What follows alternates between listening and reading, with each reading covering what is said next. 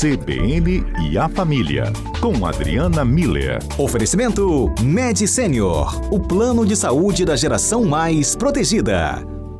Doutora Adriana é terapeuta familiar, conversa conosco sempre às quintas-feiras aqui na Rádio CBN. Que bom falar com você de novo, doutora Adriana. Estava com saudade, tudo bem? Boa tarde, Mário. Boa tarde aos ouvintes. Muito bom falar com você de novo também, Mário. Bem-vindo! Obrigado, doutora Adriana. É ansiedade dos estudantes, né? O Enem saiu hoje, o resultado, a garotada fica doida. Agora, ansiedade é, é a pandemia, né, doutora, que aumentou o número, fez aumentar o número de casos de ansiedade, ou essa nossa vida moderna também de atribuições e telas e essa revolução digital? Porque antes tinha gente que dizia, eu sou uma pessoa ansiosa. Hoje todo mundo diz que é ansioso, todo mundo tem alguma crise de ansiedade. E crise de ansiedade é, são assim devastadoras né, quando a pessoa está no meio da crise. É, é ruim de ver também uma pessoa com uma crise de ansiedade, com dificuldade de respirar, taquicardia, né? Pois é, Mário, a gente, a semana retrasada, a gente estava justamente falando sobre ansiedade e alguns é, ouvintes comentaram exatamente isso, de, de ter presenciado pessoas tendo crise de ansiedade, como isso é, é angustiante para quem quem está é, junto ali, né, acompanhando a pessoa. É, eu não acho que vai chegar nesse grau, eu espero que não chegue nesse grau, né, Mário? Mas é, com o resultado do Enem sendo antecipado, porque seria segunda-feira, e foi antecipado para hoje.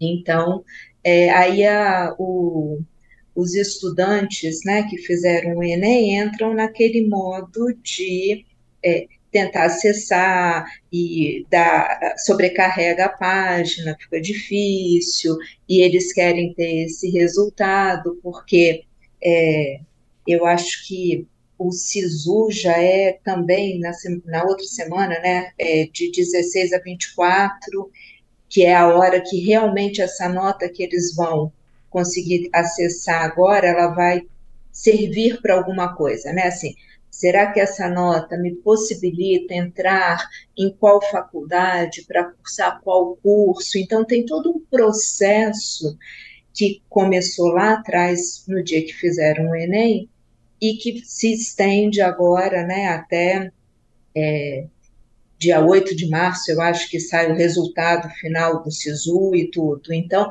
é um período em que os, os, a família precisa dar esse apoio, né? Do mesmo jeito que deram, Mário, na época da prova do Enem, né? Prova do Enem é um desafio grande e cabe à família fazer todo aquele ambiente de dar uh, força e uma estabilidade emocional para os alunos, né?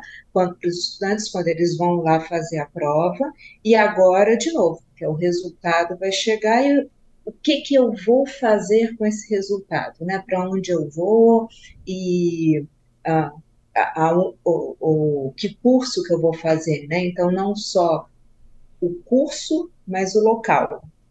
E aí, então, é o momento, Mário, é, para os filhos, né? A conseguirem fazer um controle das cobranças que eles têm sobre si mesmos, né? Porque essa nota vai, é, é dependendo, né? Só tem o primeiro lugar para um, né, Mário? Sim. Tem pra, o pódio não tem mais de um primeiro lugar. Então, assim, essa autocobrança é, é importante de ter um controle sobre ela, fazer uma gestão de expectativas, né? enfim, aprender, manter a calma, entender que agora é uma nota que está chegando, entender que semana que vem, de 17 a 24, vai começar um processo, que é um processo flutuante, eu não sei se os ouvintes sabem, né?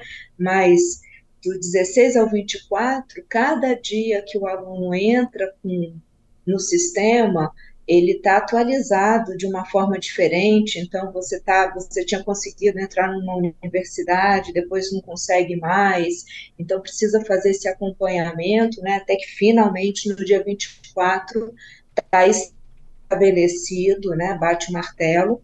E é esse é, é, essa definição de primeira opção e segunda opção, que foi estabelecida no último dia, no dia 24, que vai definir o resultado que sai lá no início de março.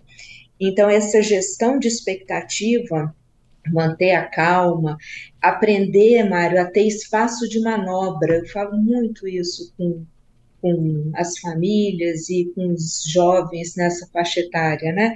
É, a gente vai precisar fazer ajustes, flexibilizar algumas alguns interesses, algumas ideias que a gente tinha, né, em função de todo esse é, essa competição, porque no final da, das contas é é um sistema, né, é, de, de competição, é, é, só tem um número determinado de vagas por universidade, né? Então, é, toda essa gestão de expectativa e de autocobrança, de manter a, a calma é importante para os filhos e para os pais é, também essa gestão de expectativa, né? Então, é, a gente conseguir controlar as nossas expectativas do, do, filho, da filha, entrar numa universidade e conseguir já começar a estudar, entrar numa outra fase da vida, né, a gente também tem que dar uma controlada, porque não está na mão da, do, do, do jovem, né? É, esse resultado, como eu disse, é uma coisa flutuante que só vai ser finalizada no dia 24. Então, até lá, cabe à família fazer essa, essa gestão de expectativa também é, não cobrando, não, não forçando conversas, né, não impondo. É, já foi ver, já acessou, já entrou, já conseguiu a vaga, porque o, o estudante por si só já está é, né? ansioso né? e, e, estressado, isso. A gente precisa estar tá do outro lado, né? Acalmando, dizendo que vai dar certo e que é assim mesmo, o processo é desse jeito, e eu acho que o ponto central, Mário, é abrir espaço para diálogo, tá? Sim. Porque é, então sa vai sair uma nota antes de abrir o SISU. É a hora de sentar e pelo menos conversar sobre quais cursos os, o, o filho, a filha está querendo fazer. Agora vai ser a hora antes, né? Como se fosse uma preparação mesmo do que vai acontecer, né? É, colocar quais são os limites, porque às vezes os pais querem que os filhos fiquem é, aqui na cidade ou no estado, ou se os pais é, têm parentes fora, então, assim, ah, até onde esse estudante pode sonhar, né? É, qual é o limite financeiro desse sonho, quais são as reais possibilidades para que quando esse, esse aluno entre no, no sistema, ele saiba o que, que ele pode procurar, né? Então, ele pode ir para São Paulo, ou ele vai ter que ficar no Espírito Santo. Ele pode ir para o Rio Grande do Sul, ou para o Pará, né? O, como é que a família se organiza com todos esses limites e possibilidades. Isso eu acho que precisa ficar claro para o estudante, ao mesmo tempo que cabe aos pais, Mário, entender que, no fundo, essa é a primeira grande decisão própria da, do nosso filho ou da nossa filha, né? Própria, mas é. nem própria, como você está dizendo. É própria mediante alguns limites e critérios, né, doutora? Porque é uma como questão sempre. familiar mesmo. É. Exato, exato. Que precisa, então, precisa ser colocado quais são os limites e as possibilidades, mas a gente tem que entender que a escolha da profissão é, não pode ser imposta, né? É. Então, esse ajuste fino, Mário, é que requer uma habilidade, e eu acho que o espaço de diálogo, essa conversa em família, sem ser uma imposição, sem ser uma cobrança, né, um espaço de perguntar mesmo, né, qual é o seu projeto, é, que, que curso você pretende escolher, é, o que, que você está pensando, né? Qual é esse teu projeto? E aí a gente fazer os e conversando sobre os ajustes que são possíveis dentro da, do nosso sistema familiar, né? Sim. É, essa Doutora conversa. Esse é jovem ele já tem. Ah, desculpa, eu não gosto de interromper a senhora. Não, não, eu já tinha terminado. Ah, então, esse jovem ele já tem assim maturidade para saber pelo menos o que ele quer agora, ou ele ainda pode estar sendo muito influenciado pela vontade dos pais, ou por querer contrariar os pais também, enfim. Ele já tem, pela faixa etária, já tem um certo discernimento para decidir esse primeiro passo profissional, assim?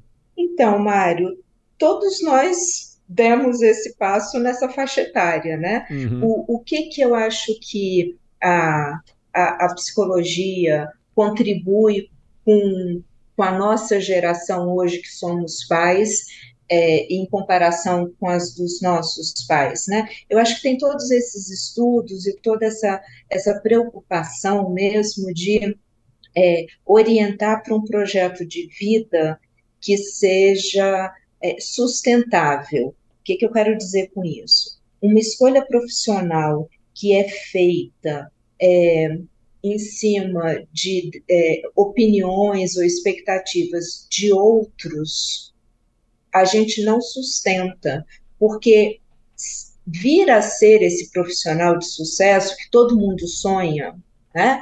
Ninguém sonha em ser um fracassado, né? Então a gente sonha com um sucesso. Para eu chegar lá, vai ter que ter um investimento efetivo, financeiro, de tempo, de mão de um monte de, de coisas para poder estudar, tirar nota. Então, o processo de estudo vai continuar por 5, 10 anos, né? Então, é, para que isso seja, seja sustentável, é, é muito importante que tenha coerência com dois aspectos básicos. Primeiro, os valores familiares, e segundo, a maneira de ser do, do nosso filho ou da nossa filha. Então, a gente olha para eles e, em conhecendo cada um deles, a gente pode dizer se aquele curso tem a ver com o perfil de quem está ali com a gente o tempo todo, né? A gente conhece os, o perfil dos nossos filhos. E em cima disso a gente vai fazendo algumas. A, a, algum, vai orientando, né? Claro que não agora, porque agora nós estamos nos 45 do segundo tempo, né, Mário? Agora já é o SISU. Uhum. Então, essa conversa sobre projeto de vida e tudo começa lá no primeiro ano do ensino médio, né, tentando or, é, orientar o, o, olhar, né, um, um, por exemplo, uh, as, o, o, os adolescentes, né, que têm essa, esse viés de cuidado, gostam de estudar, então, muito provavelmente, todas essas profissões de cuidado vão estar alinhadas com, com esse jeito de ser, né? Tem outros que são muito mais de comunicação, de expor ideias, de poder, de querer um, é, se comunicar mesmo. Então, eles vão estar em outras áreas, provavelmente de comunicação, né? É, outros gostam mais de mediar situações, de é, é, tem um senso de justiça que sempre ficou muito evidente para toda a família. Então, eles já vão estar num, num numas profissões mais ligadas com é, relações humanas, né, com diplomacia, se, entende? Então, assim, é, a gente como pai e mãe conhece os filhos, sabe quais são esses, esses, essas maneiras de ser de cada um, perfil de cada um, e claro que se eles escolherem profissões que estão alinhadas com esse jeito de ser, é, a probabilidade desse projeto de vida ser sustentável é maior. E sustentável no sentido que eu falei anteriormente, né? Dar conta da pressão da universidade, da cobrança por nota, buscar estágio, se desempenhar bem na profissão e construindo esse futuro que por enquanto é só sonho, né, para um adolescente, é um futuro que a gente precisa verificar se é possível, mas é, é, então eu acho que é isso. Agora, nesse momento, é, é isso, é a gente colocar os limites, as possibilidades e entender que é esse primeiro grande projeto de vida. Sempre bom ouvir a Adriana Miller aqui na Rádio CBN. Obrigado, doutora Adriana. Mário, obrigada a você. Como eu disse, muito bom te ter de novo aqui com a gente. E espero que os pais e mães e é, estudantes que estejam nos ouvindo consigam passar bem por essa última grande etapa do Enem. Porque é um teste excelente para ansiedade, essa escolha do Enem. Obrigado, viu? Do é verdade. É para deixar qualquer um doido. Cada dia pode mudar, enfim. Tchau, doutora. Até a próxima quinta. Vem aí o Repórter CBN. Um abraço.